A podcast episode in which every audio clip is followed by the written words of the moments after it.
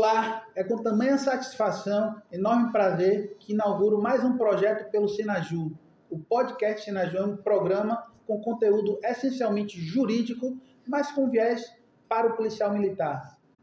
Em 2022, o Senaju completa 20 anos de existência e ao longo desse tempo, além de promover uma assistência jurídica efetiva, de qualidade e humanizada, procuramos também proporcionar uma verdadeira revolução cultural na polícia através de disseminação de conteúdos jurídicos.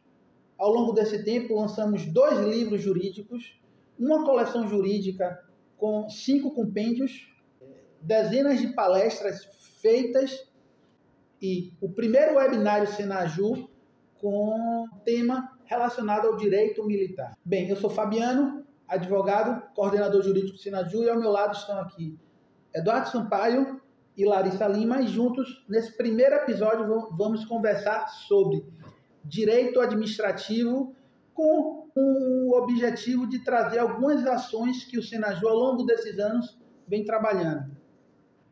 O Senaju foi criado em julho de 2002 e as ações que demos entrada e que foi é, um impulso importante para o Senaju foram as ações para a inclusão ou a reimplantação no contra-cheque dos policiais da gratificação de habilitação PM. Hoje nós não mais damos entrada nessas ações relativas ao a, reimplantação da habilitação PM por conta de um IRDR que o Tribunal de Justiça da Bahia julgou e reconheceu a prescrição do fundo de direito. E aqui eu já chamo Eduardo para poder explicar para a gente o que é o IRDR. Bom, o IRDR é o incidente de resolução de demanda repetitiva.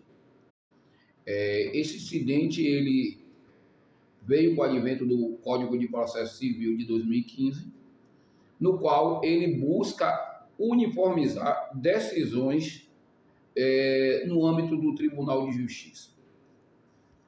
Essas decisões têm como objetivo, como eu já disse, da celeridade e da segurança jurídica nas decisões que antes eram julgadas de maneiras divergentes por diferentes tribunais. E para os nossos casos aqui, os nossos processos, os mais de 12 mil processos, como é que isso impacta, como é que o IRDR impacta nas nossas ações? Pronto. No caso das ações é, ajuizadas distribuídas pelo Senajur, ela impacta de, é, de uma maneira direta. Por quê? Na grande maioria, na maioria, é, os processos distribuídos aqui pelo escritório são contra o Estado. Então, é, e de objetos referentes a proventos, a salário. Então, como essas decisões e essas ações são feitas de maneiras repetitivas, certo? Então, elas são suspensas pelo tribunal até que haja o, o, o julgamento dela uniformizado e dela sirva para a decisão final. É como a gente costuma falar que aos nossos clientes quando vem perguntar sobre RDR. O RDR é uma ação que, uma vez julgada, vai contaminar todas as outras Isso. que tragam o mesmo objeto. Objeto. Certo? Seja a ação julgada favorável ou não. Existe algum outro IRDR que diga a respeito a ações que a gente esteja acompanhando? Sim, existe é, os IRDRs que estão julgando as GAPs, de uma maneira geral, nelas inclui a GAP 33%, o realinhamento e todas essas gratificações. É, o SPSM, e outras diversas ações. Certo. Mas eu quero saber de doutora Larissa, que é uma advogada que trabalha aqui com a gente já há algum tempo. Na verdade, veio trabalhar com o Senaju em 2020, logo, na verdade, pouco antes da pandemia, e está aqui hoje, e se destaca como uma das advogadas mais produtivas. Doutora, quais são hoje as ações que o Senaju ingressa para seus associados, para os seus clientes? Nós temos as ações de CET, 125%, GAP5, SPSM, ressarcimento de preterição, auxílio transporte. É, são essas, as principais. Certo. A senhora falou em CET, que é a, a, gratificação de condições especiais de trabalho, que tem muita gente procurando a gente. Explica um pouco quem é que pode entrar nessas ações, o que é que, é, qual o direito e como é que, principalmente, os julgamentos dessas ações pelo Poder Judiciário. A CT, que é, são as condições especiais de trabalho, ela está prevista no Estatuto da Polícia Militar, bem como na Resolução 153, Segundo essa resolução, todo soldado, cabo, sargento e subtenente que exerce atividade administrativa possui o direito a 25%. Se exercer atividade operacional, esse 25% pode ser majorado para 45%. É, se conduzir veículo, pode chegar a 60%. Agora, o máximo é 125%, que é para o posto de tenente.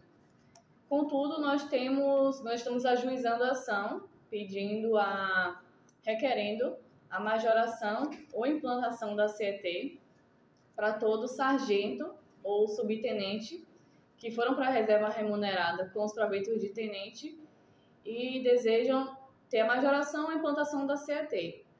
A implantação é para quem nunca recebeu, não recebe nenhum percentual e deseja implantar no seu contra-cheque. E a majoração é para quem já recebe algum percentual e deseja majorar, aumentar. E como é que estão as decisões judiciais relativas a essa é, situação? É, nós já temos algumas decisões favoráveis, tanto para o caso de implantação quanto majoração, só que as decisões maiores, as mais favoráveis, são para o caso de majoração. Quem quer aumentar o percentual que já recebe. Bem, Outra ação que eu sei que a gente tem dado entrada é a pedindo a GAP5 para os policiais militares inativos. Explica um pouco para a gente. A GAP5, que é a gratificação de atividade policial militar, a GAP ela possui cinco níveis e a 5 é a máxima. Ela foi criada em 97 e veio para substituir a gratificação de função ela até 2012 o estado não pagava HP5 e a partir de 2012 começou a pagar apenas os policiais militares da ativa. Atualmente é destinada a todos os policiais militares e nós estamos ajuizando a ação, impetrando mandado de segurança também para o Tribunal de Justiça para poder requerer a implantação da HP5 no contra-cheque do policial militar. E hoje, como é que são essas ações contra o Estado para implantar a GAP5 no contra-cheque dos nossos clientes?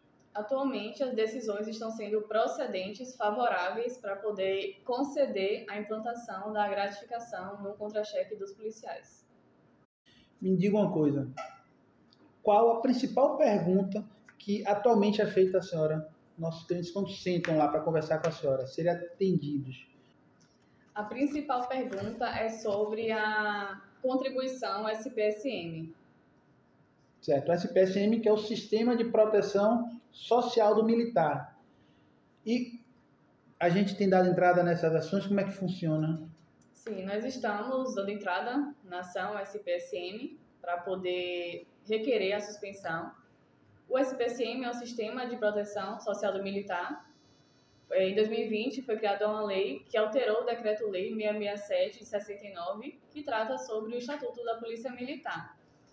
Nós consideramos que nesse, nessa lei há algumas inconstitucionalidades e estamos ajuizando ação nesse sentido. Contudo, as ações sobre o SPSM estão suspensas, tendo em vista que foi instaurado o incidente, o IRDR, é, em 2020 o IRDR, esse IRDR sobre, sobre o SPSM, ele tem como relator o desembargador José Aras. Então, por conta desse IRDR, os, os processos do, do SPSM estão suspensos no momento. Então, não tem ainda uma previsão para suspender o desconto. Certo. E RDR, esse, inclusive, que o relator é o desembargador José Aras e que tem um dos nossos processos como paradigma ou seja, a gente está acompanhando atentamente essa ação e, de alguma maneira, tentando é, influenciar através da, da legislação, dos argumentos que se trata de uma situação inconstitucional a forma como está sendo cobrado hoje do militar e do pensionista o valor da contribuição previdenciária, que é, o, na verdade, o sistema de proteção social do militar. Ok, obrigado, é. doutora. Eduardo trabalhou aqui com a gente primeiro em 2004, até 2007 aproximadamente, aproximadamente, na parte administrativa. Em 2017 retorna já para a parte jurídica. Qual a principal pergunta, Eduardo, que as pessoas fazem quando sentam para conversar com você? A principal pergunta hoje feita para mim é sobre precatório. E se o Estado de fato paga esse crédito. E eu posso responder que o Estado paga e está pagando. Certo. Precatório é um tema extremamente importante, relevante e extenso. Não temos como nesse primeiro episódio tratar sobre ele, certo? E aí eu já convido vocês para o nosso segundo episódio, em que vamos tratar exclusivamente sobre precatórios. Quero agradecer aqui a participação de Larissa, de Eduardo, agradecer também a participação de minha equipe aqui de luxo que está aqui atrás das câmeras, Alana e Gabriel. Agradecer a toda a equipe do Senaju, que de maneira incansável vem trabalhando ao longo desses 20 anos para poder prestar uma assistência jurídica de qualidade efetiva e, sobretudo, humanizada. Quero também fazer um registro histórico aqui. A gente, nesse primeiro episódio, trouxe uma foto antiga da nossa primeira recepção, com as primeiras recepcionistas, para poder registrar é, esse momento de 20 anos de Senaju.